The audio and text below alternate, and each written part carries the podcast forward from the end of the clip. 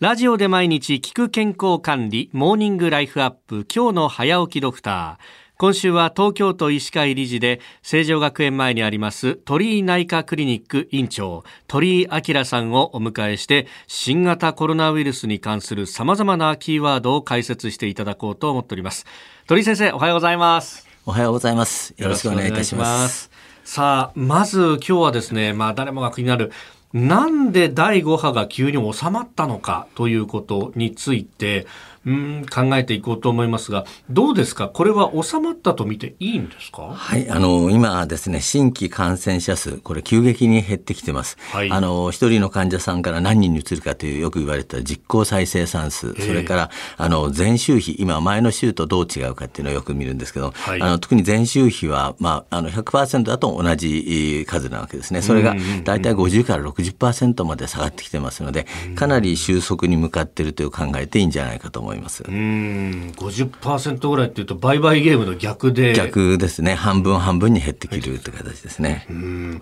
この、まあ、なぜっていうところは、これはやっぱりなかなか断言するのは難しいですよね。はい、これはなかなか難しいですね。あの、特に今、第5波のなぜ増えたかっていうのを逆に考えるとですね、まあ、一つはデルタ変異株ですね。これは感染力が強くて一気に増えた。はい、それから、あの、感染者数を見るとですね、20代、30代、え若者には割と多かったということで、はい、まあ、一気に広がってしまったということなんですけども、これがなぜ今下がってきてるか、えー、まあ、いくつかの、あの、考えがあります。で、一つはワクチン接種、えーはい、これ2回目までの人が大体60%ぐらい、えー、行われている。それから、えー、えー、まあ、一気に流行ったんでですね、あの、やっぱり行動変容が皆さん起こった。えー、まあ、人流はそんなに下がってないんですけども、はい、あの、夜間の滞留時間、まあ、お酒飲んで長い時間、えー、外にいるというのは少なくなっているというのが言われています。それからもう一つはですね、ウイルス自体が少し弱くなってるんじゃないか。まあ、ウイルス自解説っていうのがあるんですけれども、はい、まあ、そういうものもまだあの予想される範囲ですけども考えられています。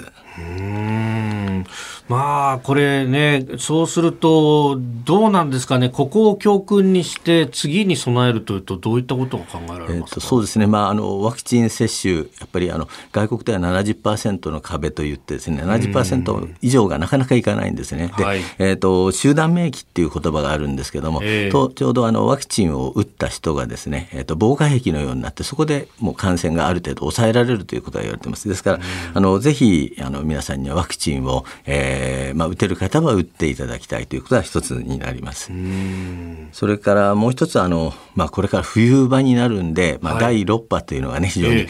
えー、話題になるんですけども、はい、まあ、インフルエンザでも何でもそうですけどもあのウイルス感染っていうのはやはり寒くなって乾燥するとやっぱり伝染力が強くなるんですね。はい、それから、えー、12月とか1月やっぱり、まあ、帰省のこととかね旅行のことでやっぱり人流が非常に盛んになる、はい、まあ、この2つがあるとやはり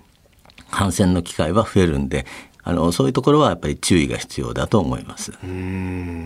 でかつてのそのいろんな、まあ、感染症、まあ、日本の国内でもさまざ、まなものをこの国経験してきました。例えばそのスペイン風邪だとかの収束と比べて、まあ、どういったことが学べますか、はい、あのなんといってもやっぱりワクチンがですね今回は新しい手法で作られたということですね。今まではワクチンができるまでやっぱりあの2年3年とかかってたわけですけれどもそれがまあ非常に短期間でできたということでその効果が期待できます。で今までのあの感染症はほとんどですね、まあ、あの隔離という方法をですね人と接しないように患者さんを、えー、入院させるという方法をですねこれで、はい、えー、となんとか収束を迎えてたそれとあとはあの自己隔離という自粛ですねあの自分で出ないようにするという、まあ、こういう、まあ、原始的な方法だったんですけども今はまあそういうような、えー、ワクチンというものがあの新しい手に入ってますので大きな武器になってるんじゃないかと思っております。それは収束までの期間を短縮するというところが、はい、期間も短縮しますし、やはりあの重症化を防ぐんで死亡者数も減らせるっていうことですね。うん